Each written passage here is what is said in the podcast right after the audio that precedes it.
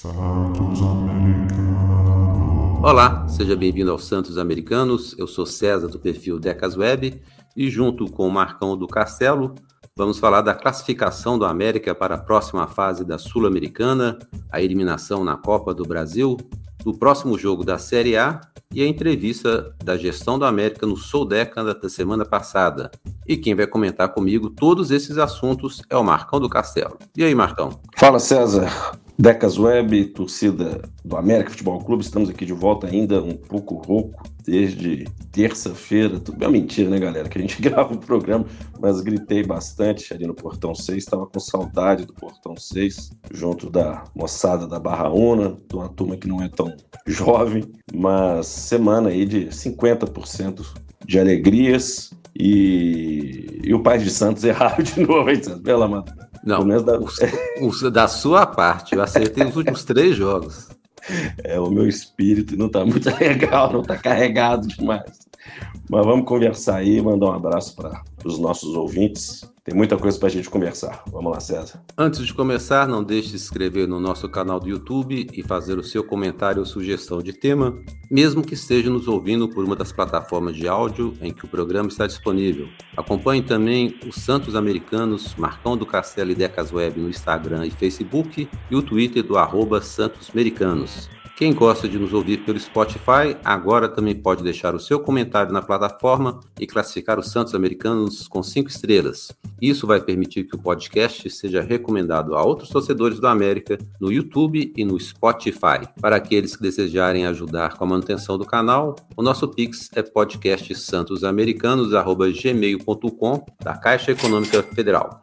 Marcão, o América venceu Colo-Colo por 5 a 1 na Sul-Americana com o time mesclado, que também já havia vencido o Penharol no Uruguai e o Milionários na Independência. Qual que é o segredo dos 11 homens que entraram em campo e jogaram tão diferente do considerado time titular? É, boa pergunta. É, até recebi algumas mensagens por WhatsApp comentando que o segredo poderia ser a questão financeira, vamos dizer assim, a premiação, para ser mais direto, né? Foram 3 milhões e meio de reais, se não me falha a memória, né? 4, quase 4 milhões, que isso poderia motivar a turma que entrou mais do que outros que não têm rendido tanto assim. Também não duvido, não, tá? Também não duvido que seja isso, não. Que a partir do momento que você sai de uma competição da Copa do Brasil que poderia gerar mais grana, o Campeonato Brasileiro, a grana venha depois, no final do campeonato, e, e a Sul-Americana, passagem de uma etapa, de uma fase para outra, é, o dinheiro já cai na nossa conta, vamos dizer assim, na conta deles, principalmente. Na minha conta não cai nada, só cai boleto. Mas eu estava até pensando, já fazendo uma, uma comparação em relação ao jogo da Copa do Brasil com o Corinthians, o que, que mudou, ou quais as peças que mudaram, e na verdade cinco jogadores foram mantidos do jogo do Colo-Colo para o jogo contra o Corinthians. Pazinato, Éder, o Nicolas, que entrou bem no iníciozinho do, do jogo, né? Por conta da lesão do Danilo Avelar contra o, contra o Corinthians. O Mastriani e o Lucas Cal. E o Lucas Cal também só jogou por conta do jogo contra o Flamengo no sábado. Ele tá suspenso, que ele está né? suspenso. Então, se você parar para pensar, foram cinco jogadores do jogo contra o Corinthians, que é o dito time titular. O time que jogou contra o Colo-Colo, até pelo sistema que o Mancini gostou de ressaltar na coletiva, e muitos dos comentaristas falaram durante a semana, da questão do Lucas Cal jogar como terceiro zagueiro e liberar ali o Rodriguinho. Aliás, que partido do Rodriguinho, mais uma. O que me impressiona fazendo um adendo, pode ser que eu esqueça depois me de raciocínio, como é que esses caras estavam sem jogar tanto tempo ou não sendo aproveitados, a gente passando aquele sufoco. Rodriguinho, Breno, pô, até o Mastriani, que tá. Quanto tempo o Mastriani tá aí? E, e, e, queimando a língua da gente, o cara não é mau jogador. E esses caras ficaram quanto tempo? Martinez, o Ema. Martinez. Eu gosto de falar Martinez, eu sempre confundo. Vou chamar ele de Ema.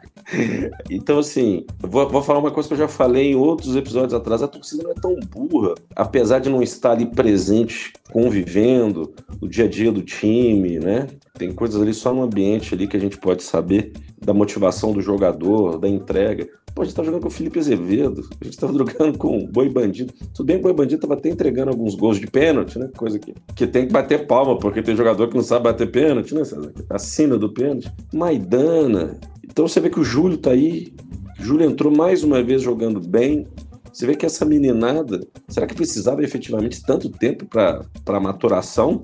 Pô, o que, que eu penso é o seguinte: o time considerado, entre aspas, o ornitorrinco, que eu até brinquei na última partida, que teria que ser o titular, com raríssimas exceções. A sorte que a gente teve que o Nicolas voltou bem com a contusão do Avelar, que era o nosso destaque, e a gente não sentiu tanto baque. Talvez seja a hora realmente, César, da mudança para melhor que é, você falou da última, da última, último episódio com o canhão de luz, né? Poderia ser uma luz divina, pode ser que seja, pode ser que esteja acontecendo agora, porque até contra o Corinthians, eu não vou me prender o jogo contra o Corinthians, o time jogou bem, foi extremamente competitivo e vi o Luiz Alberto falando muito assim, o América tem jogado bem muitas partidas do Brasileirão e não merecia estar na lanterna do campeonato.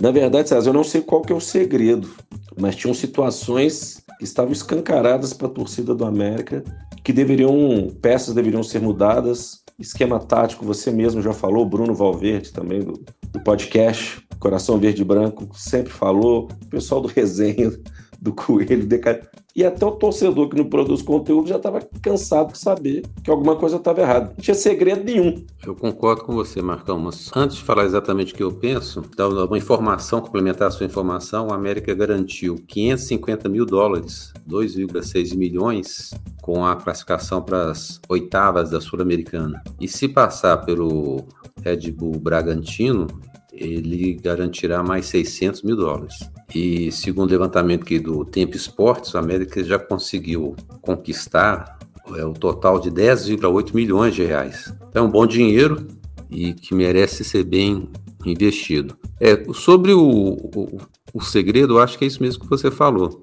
Todo torcedor do América estava percebendo os erros do time, e ainda tem alguns, né? Não vai ser a vitória Colo, sobre o Colo-Colo 5x1 que a gente vai falar que o time está perfeito. Mas há muito tempo nós estamos questionando Felipe Azevedo, durante muito tempo a gente questionou o Alê, durante muito tempo a gente questionou o Juninho, até o Cavicchioli, a partir de um determinado momento ele começou a ser questionado. Estamos questionando agora o Everaldo, questionamos o Aloysio de jogar 70 minutos todo jogo, sendo que não tem condição física para isso. Questionamos a zaga, né? E, e demorou muito tempo para o Mancini começar a corrigir. Né? O Felipe Azevedo já tem alguns jogos que ele não entra em campo, muito menos como titular. O Marlon e o próprio Nicolas, em determinado momento, eles perderam a posição de titular na lateral esquerda. Estava entrando Danilo Avelar, que era a reserva dos dois.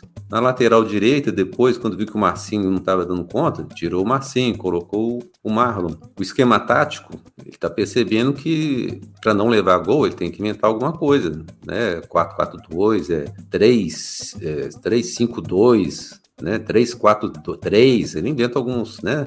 Uma linha de 5. Depois do jogo contra o Colo-Colo, ele estava lá explicando né? as, as variações táticas do time entre o primeiro e o segundo tempo. E a gente percebe também a, a diferença do time mesclado para o time chamado titular. É no segundo tempo, quando faz as cinco substituições, você vê como é que o ritmo do time cai. Quando entraram na, na partida Everaldo, o Martinez, Benítez, o Maidana e o, e o Marlon, né, o, o ritmo do time caiu.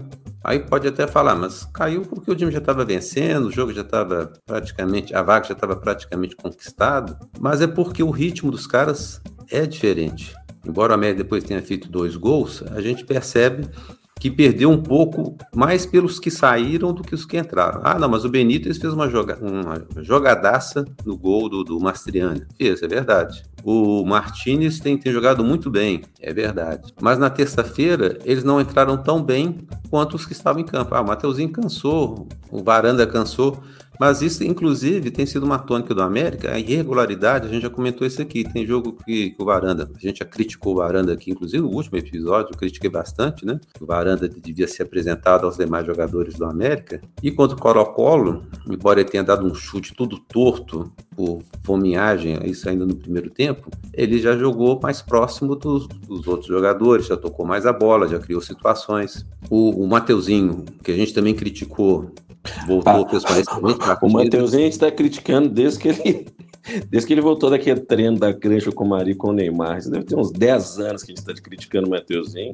O Matheus fez até um bom campeonato mineiro. Eu lembro que a gente criticou no, no jogo contra o Código de Barras. Que na, na, nas duas partidas que ele participou, nas duas ou três, não sei, ele jogou muito mal, abaixo da crítica. Mas fez um partidaço contra o Colo-Colo. O Mastriani, né, que eu tanto critiquei aí, que ele seria o tradutor oficial nas, nas viagens da América. O Mastriani agora tá enfiando gol direto. É o vice-artilheiro da Sul-Americana. E olha que ele não fez, não jogou todas as partidas. Rodriguinho, né, que você comentou, há muito tempo eu tô cobrando o Rodriguinho. Falei, por que, que o Rodriguinho não tá nesse time? Né? Entrou jogando como lateral direito, na marcação fraco, você vê os cruzamentos que ele fez para o Mastriani. O Mastriani, na terça-feira, podia ter feito pelo menos uns dois gols, né? Fora o gol do, do Mateuzinho, que ele. O primeiro chute dele acertou na trave, depois ele teve duas vezes frente a frente com o goleiro. É, pode reparar que a maioria das jogadas é, foram criadas pelo Rodriguinho.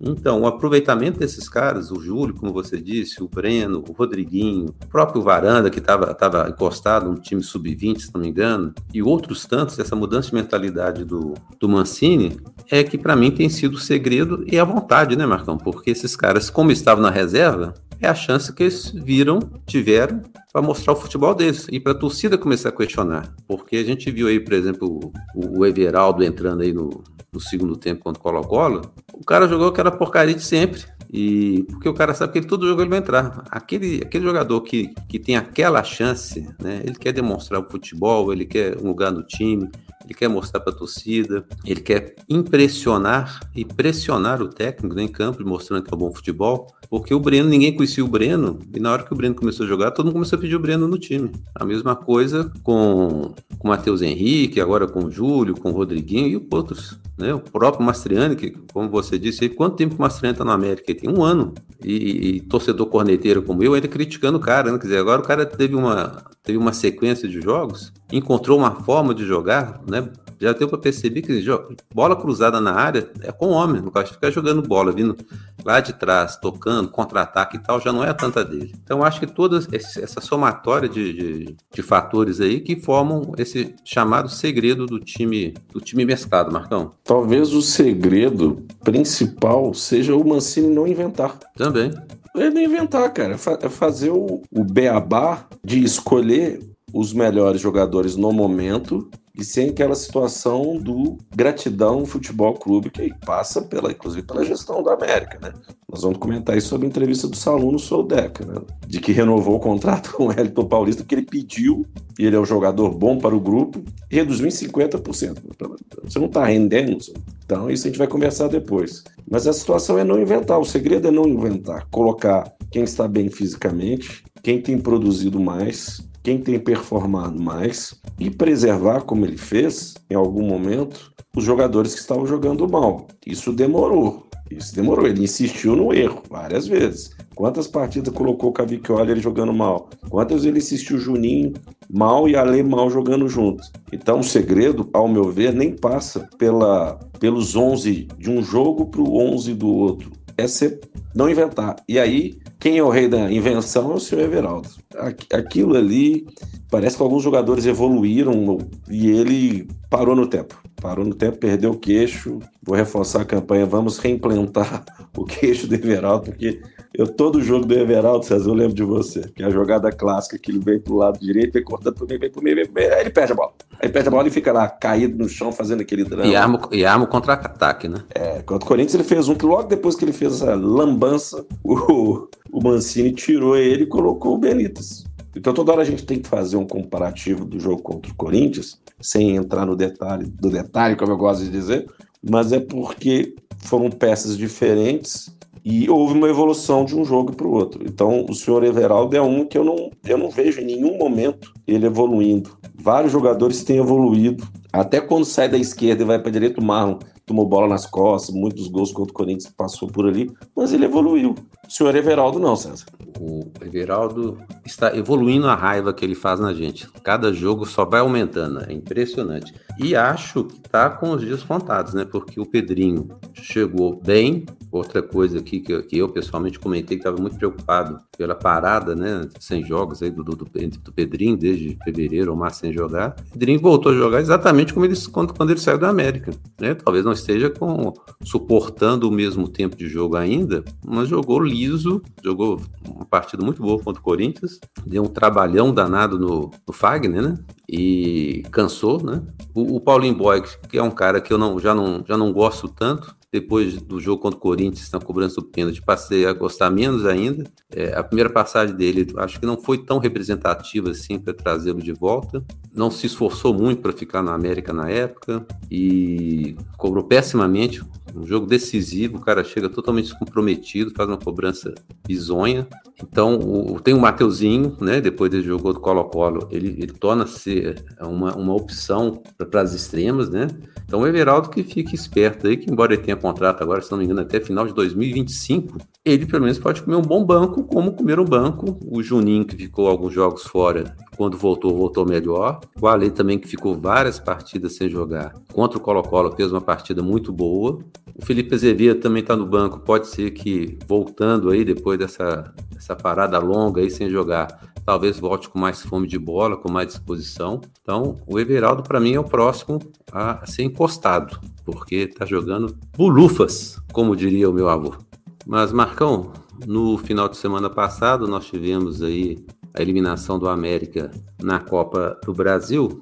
E como você já adiantou, uma partida que o América é, jogou bem, assim como jogou contra o Colo-Colo, adversários níveis diferentes. O time do América também estava diferente, formação, tática e nomes de jogadores. E foi uma partida que destoou para mim, né, além das cobranças ridículas do Marcinho e, e do Boyer, é, foi justamente o, Marlon, né, que a gente tem elogiado muito aqui. Ele praticamente teve participação nos três gols que o América levou, acabou sendo substituído. E vamos ter nas próximas partidas o Daniel Borges, né, para evitar essa improvisação na lateral direita. Comentamos aí sobre o Rodriguinho, que foi muito bem contra o Colo-Colo. Eu não acredito que o Mancini vai utilizá-lo mais nessa função no time titular, deve ser só realmente na, na Sul-Americana. Mas a impressão que o time deixou, e eu vi em vários canais, várias emissoras aí, é, inclusive de São Paulo, né? É muitos elogios ao time do América, ao jogo que o América fez. Todo mundo questionando por que, que esse time não joga da mesma forma é, na Série A e fica aquela expectativa de qual que vai ser a reação do América no sentido de, após uma goleada contra um time sul-americano, na Série A, precisando vencer na última colocação contra o Flamengo. Quais são as chances do América jogando no Rio, no Maracanã, depois dessa, desse resultado de terça-feira? Você está perguntando para mim qual a chance do América, ou o comportamento do América contra o Flamengo? Da mesma forma que vem jogando. O América, eu estava vendo um dado do SofaScore Brasil, que o América é o time da Série A com maior percentual de jogos fazendo gols na temporada de 2023. Foram 42 jogos, 37 jogos fazendo gols, uma média aí de 88, média não, percentual de 88,1% dos jogos fazendo gols, uma média de 1,67 por jogo. O que, que isso quer dizer? Que o América faz gol. Porque o América ele não muda a maneira de jogar, né? Vou reforçar de novo o Luiz Roberto falando que o América é um time, e até o Caio, Caio Ribeiro e o Ricardinho falando que o América tem um modelo de jogo que ele não se intimida, mesmo jogando fora de casa, ele vai para cima. O time adversário não imagina que o América vai vir para cima, e ele vai para cima. O grande desafio é a defesa, é acertar a defesa e não levar gols idiotas no início do jogo. Parece que o time perde a concentração quando ele consegue empatar o jogo no primeiro tempo, há uma desconcentração no retorno e o esquema tático que estava definido ele cai para água abaixo.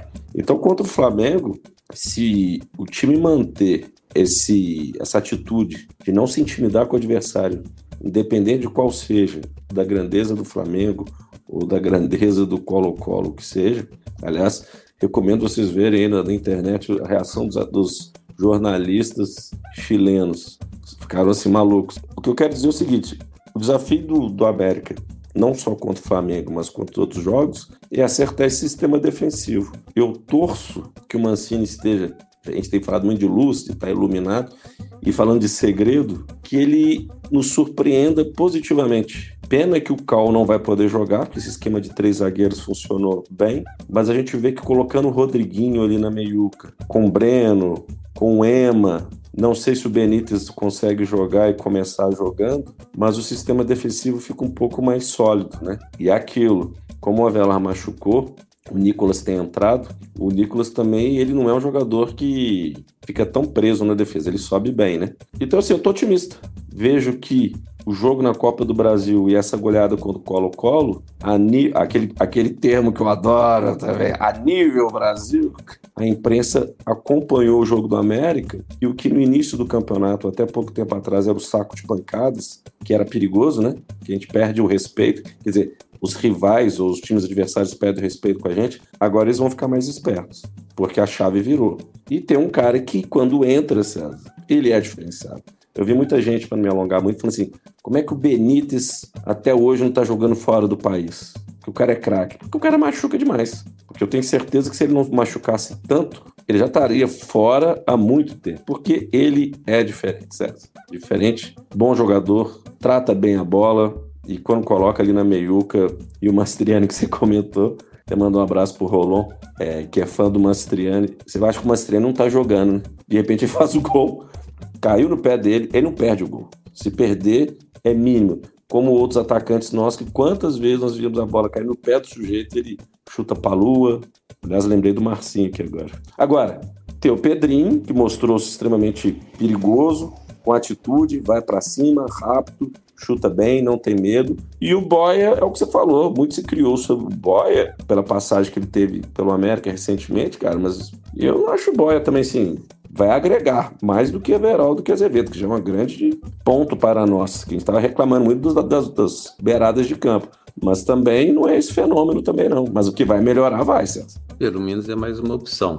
É, sobre o Mastriano e o Benítez, você até lembrou bem, né? Porque contra o Corinthians, no segundo tempo, o Mastriani estava sumido do jogo. Em determinado momento, ele, cadê o Mastriani? Será que o Mastriani saiu, esqueceu de avisar que ele foi substituído? Aí entrou o Benítez e achou o Mastriani assim, dentro da área sozinho. Evidentemente que o Mastriani ele se movimentou bem dentro da área, e isso foi, foi provado no jogo contra o Colo-Colo.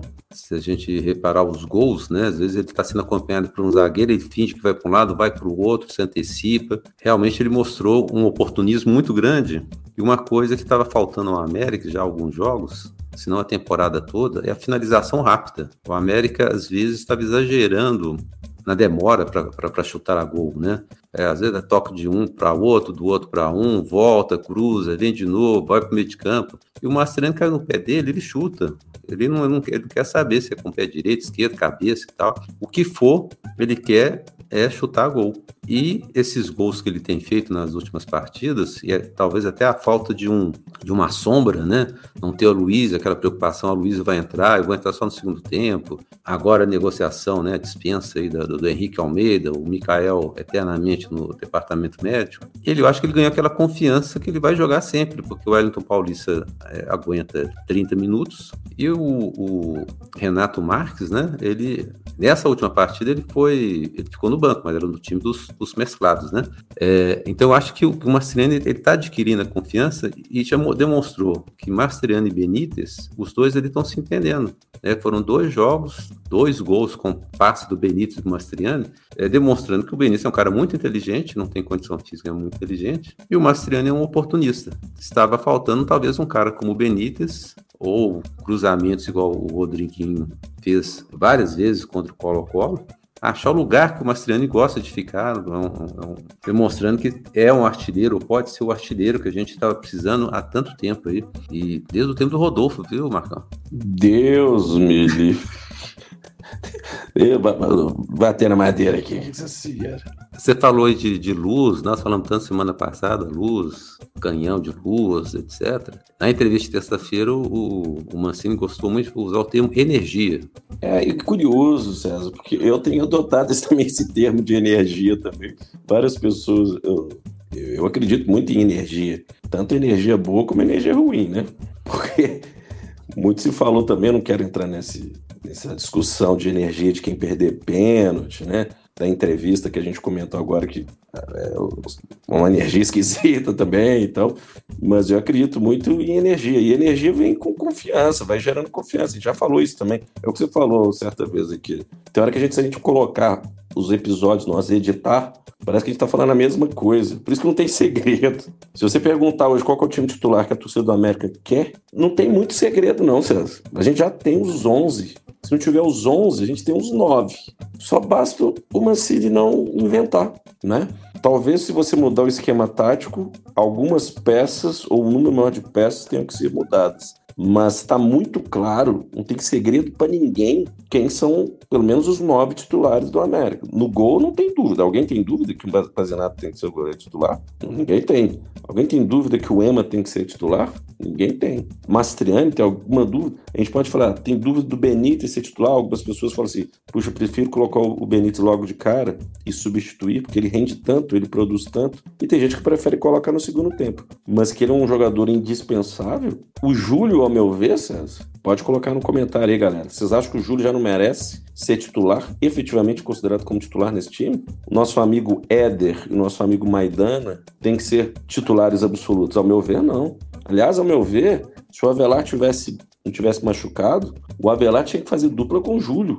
E pelo que o Nicolas. Agora eu sei que eu vou ser contestado, mas pelo que o Nicolas jogou as três últimas partidas, o Nicolas tem que ser titular. Então, assim, a gente vai comentar dois nomes, ou três nomes. O resto é isso. Agora, tem gente falando no Twitter: respeito, respeito. Para quem criticou, for hater do Alei do Mateuzinho, agora tá tendo que aguentar. Pera aí, galera. Pega o número de jogos que o Mateuzinho jogou e o número de jogos que o Ale jogou e o que eles produziram. E pega o número do Mastriani e pega o número do Benítez e compara. Calma, calma. Tô feliz pra caramba que o, o, Pequeno Príncipe jogou bem, que o Homem do Terno jogou bem, mas calma, a gente tá falando de regularidade. Se manter essa regularidade, maravilha. Mas não é o que acontece normalmente. Coloca no comentário aí, galera. Qual que é o time titular para vocês para o jogo contra o Flamengo ou para os próximos jogos, independente de ser contra o time da linguiça lá do, de Bragança, como os próximos jogos do Brasileirão? O Nicolas é um daqueles que foi para reciclagem, né, Marcão? Que a gente citou aí, Ale, Juninho, Felipe Azevedo, Cavicchioli, alguns já saíram da reciclagem, outros permanecem. É, o Nicolas estava. Era o terceiro reserva. O Avelar estava é, o primeiro, primeiro lateral esquerdo, o Marlon de segundo. Olha o nível, por isso que olha o nível de carência nosso de laterais. Que o Marlon, o, Mar, o nosso amigo, nosso amigo, não, amigo joguei, o Marcinho começou a jogar tão mal na lateral direita que teve que improvisar o Marlon na lateral direita. Então, o, o desafio são as laterais e a zaga ali.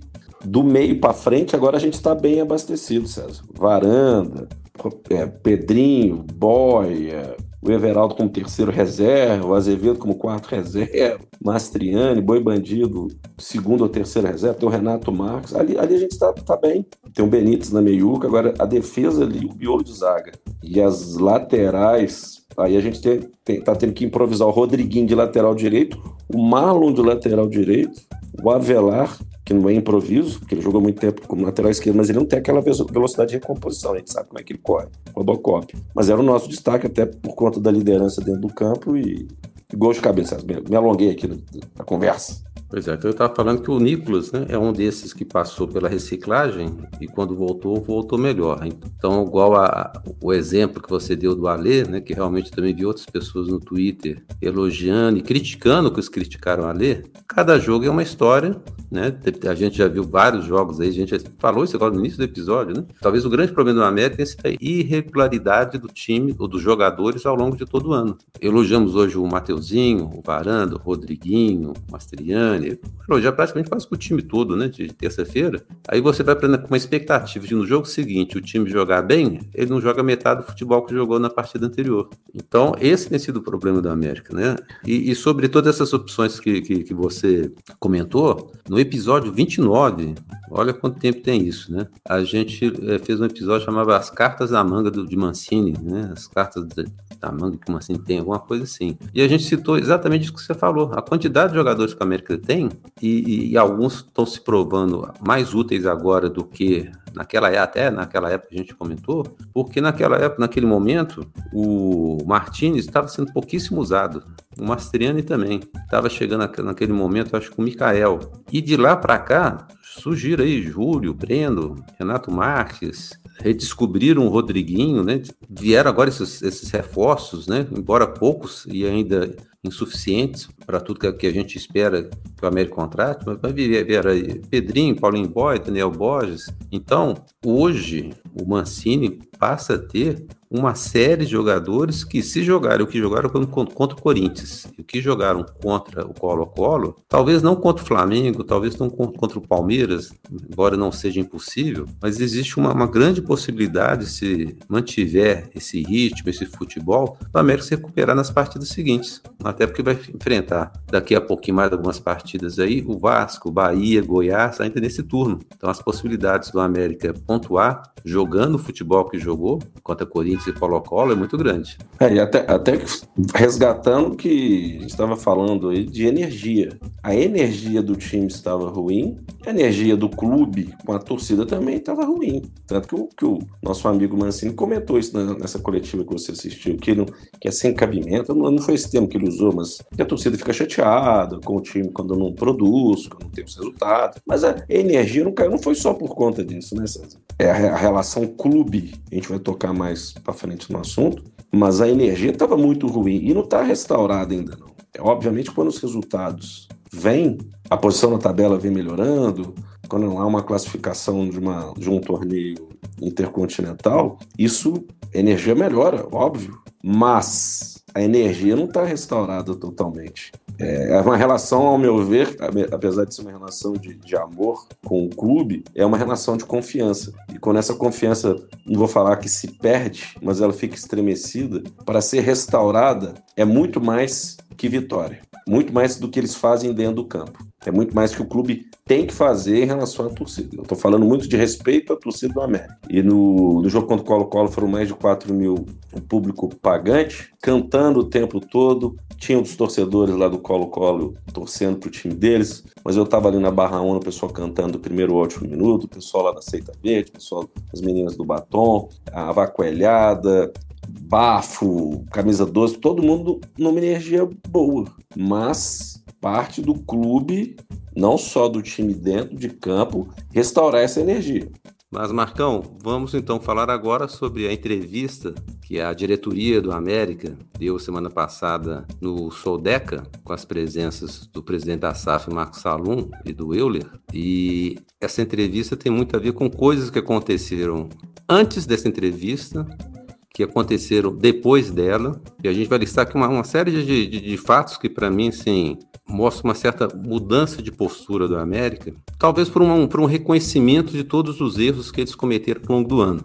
A própria entrevista do Salão do Euler no Soldeca, é, eles chegaram a, a, reconhecer os erros que cometeram, embora assim com muito constrangimento até reconhecer que o, que o grupo foi mal montado, né? justifica às vezes com alguns alguns azares, né? De, de jogador machucado, de, de, jogadores que não puderam jogar, cartão e tal, mas na verdade é que as escolhas foram erradas, é lógico, não foram propositais, algumas a gente, como torcedor, a gente já imaginava que não daria certo. E foi só o América vencer, foi só o América é, ter começado a mudar sua postura, que a reação da torcida veio, inclusive, como você disse no jogo contra o Colo-Colo, né? Quer dizer, quando todo mundo está torcendo para o mesmo lado, as coisas ficam mais fáceis. Coincidentemente, na quarta-feira, a gente já viu aí o Fred Cascardo dando entrevista para o Tempo Esportes, já teve a entrevista do, do Salom para 98, é, a gente já viu o Maidana indo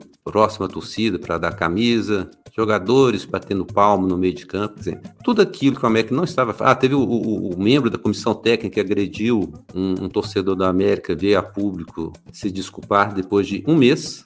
Um mês. Então, tudo isso são, são mudanças de atitude que eu, eu quero acreditar que é um reconhecimento da direção do América, do grupo do América, é, dos erros que eles cometeram, mesmo a torcida continuando apoiando, que a torcida apoia gritando, cantando, quando está vencendo. Quando o time não está rendendo aquilo que ela espera e ela sabe que o time tem condição, ela critica. E isso é isso a gente faz com o filho da gente. Quando seu filho faz alguma coisa errada, você, você critica, bota de castigo, você chama atenção. Agora, quando ele faz as coisas certas, você elogia, você dá presente, dá parabéns, o que for. Então a relação da torcida com o clube é isso. Vai dizer que nós deixamos de ser americanos ou, ou passamos a ser menos americanos porque o time perdeu e estava em má fase. Não. Agora, isso não nos impede de criticar os erros que a gente está vendo. Foi a entrevista talvez mais decepcionante que eu já vi do América nos últimos anos e também a mais constrangedora, porque pela primeira vez eu acho que o América não tinha justificativa, porque tinha dinheiro em caixa, tinha três torneios para disputar com prêmios valiosos, tinha uma estrutura, tinha um time do ano passado que, era, era só reforçar pontualmente, não da forma que foi feito, e foi uma sucessão de erros que culminou com essa da, agressão do, do membro da comissão técnica, que culminou com os jogadores não comemorando gols com a torcida, que culminou com uma série de erros com a torcida eh, adversária em cima da torcida do América na Independência. Então, assim, é hora, a melhor forma de selar né, o reencontro da torcida com o clube, com os jogadores, com o time, é essa. É pedir desculpa, é reconhecer erro, é consertar o que fez de errado. Né? Contratou mal, contrata outro para o lugar daquele que foi contratado errado. É o trocar o esquema tático. Então, essas atitudes é que vão trazer de volta o torcedor a campo, vai trazer de volta a confiança no torcedor e vai haver essa junção, essa combinação de energia. Nós estamos falando tanto de torcida com o time, Marcão. Data Vênia, nobre colega César, você falou tudo. Vou, vou passar minhas impressões sobre sobre a entrevista, mas o que eu, pelo menos da minha parte, é, nos últimos meses, ou último mês, eu já disse também isso, eu, o sentimento que eu tive é de não pertencer, o sentimento de, de pertencer ao clube foi para água abaixo. Eu não me sentia mais fazendo parte do clube. No América Futebol Clube é uma cultura de clube, onde as pessoas estão juntas com o mesmo objetivo de fazer o clube crescer, de debater, de evoluir, de criticar, ouvir as críticas, pensamentos diferentes e o sentimento que eu tive depois de todos os, os acontecidos, inclusive o, o, o, a cereja, vou falar nem que é cereja do bolo, né? É, é uma coisa horrível do bolo que eu poderia colocar em cima do bolo, foi a agressão do profissional, que depois de um mês ele deu uma declaração. E aí muita gente falando assim, ah, tem que desculpar, eu como bom cristão que sou, quem nunca errou, eu posso até perdoar o, o dito cujo. Eu até perdoaria, mas a gestão da América eu não posso perdoar. Eu não posso perdoar pela punição que é pequena em relação ao ato em si. Posso perdoar o, o preparador físico, mas a punição que o América deu eu não posso perdoar. E esse erro, como eu disse anteriormente, era o que faltava para as lambanças que eles fizeram. Então, a, a, entrevista em si, que eu tenho que parabenizar o Soldeca pelo, pela entrevista, não me surpreendeu em absolutamente nada. O vitimismo, esse discurso de vitimismo, para mim, é o pior que tem, né? De, do que já foi feito. Talvez o que eu posso, a única coisa que eu posso chegar e falar assim, puxa, é, houve uma evolução, é ver que fizeram a coisa errada. Que é a onipotência, que é a prepotência, é, que sabe tudo de futebol, a gente erra.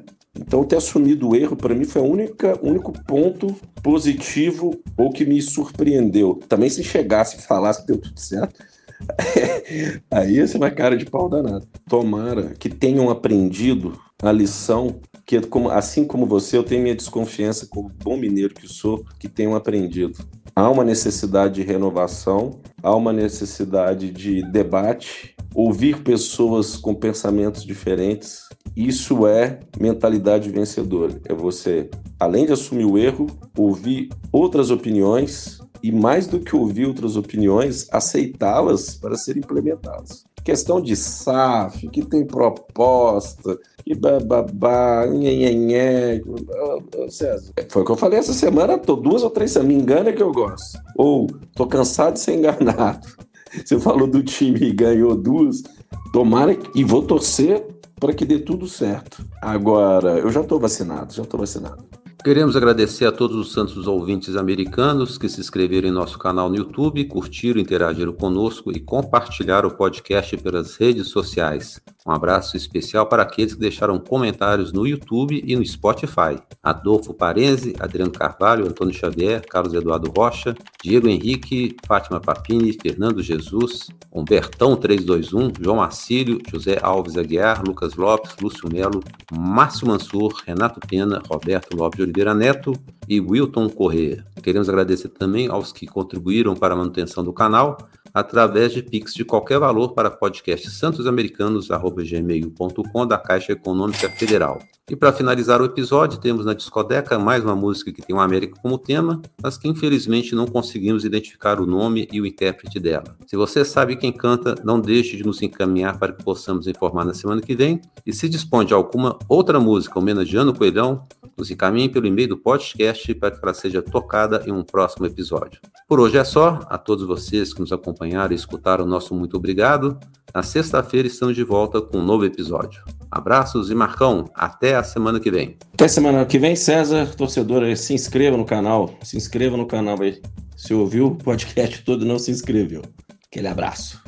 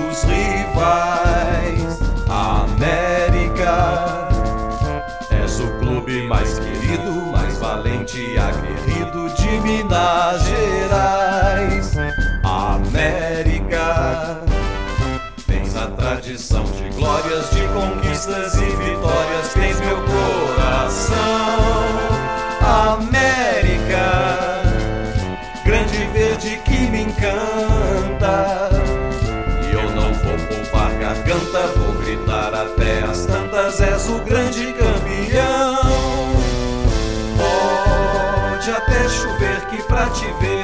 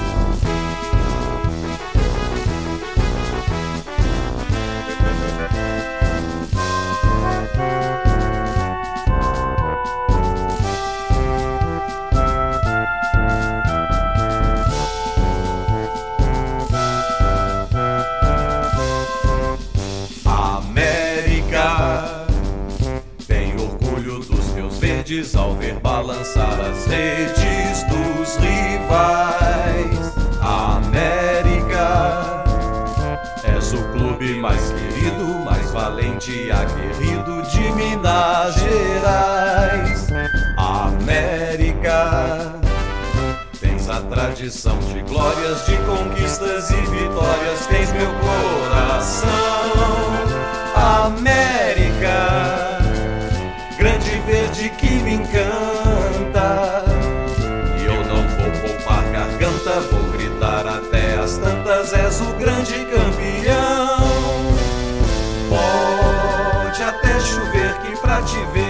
Feliz. Se é pra torcer por ti, eu vou e peço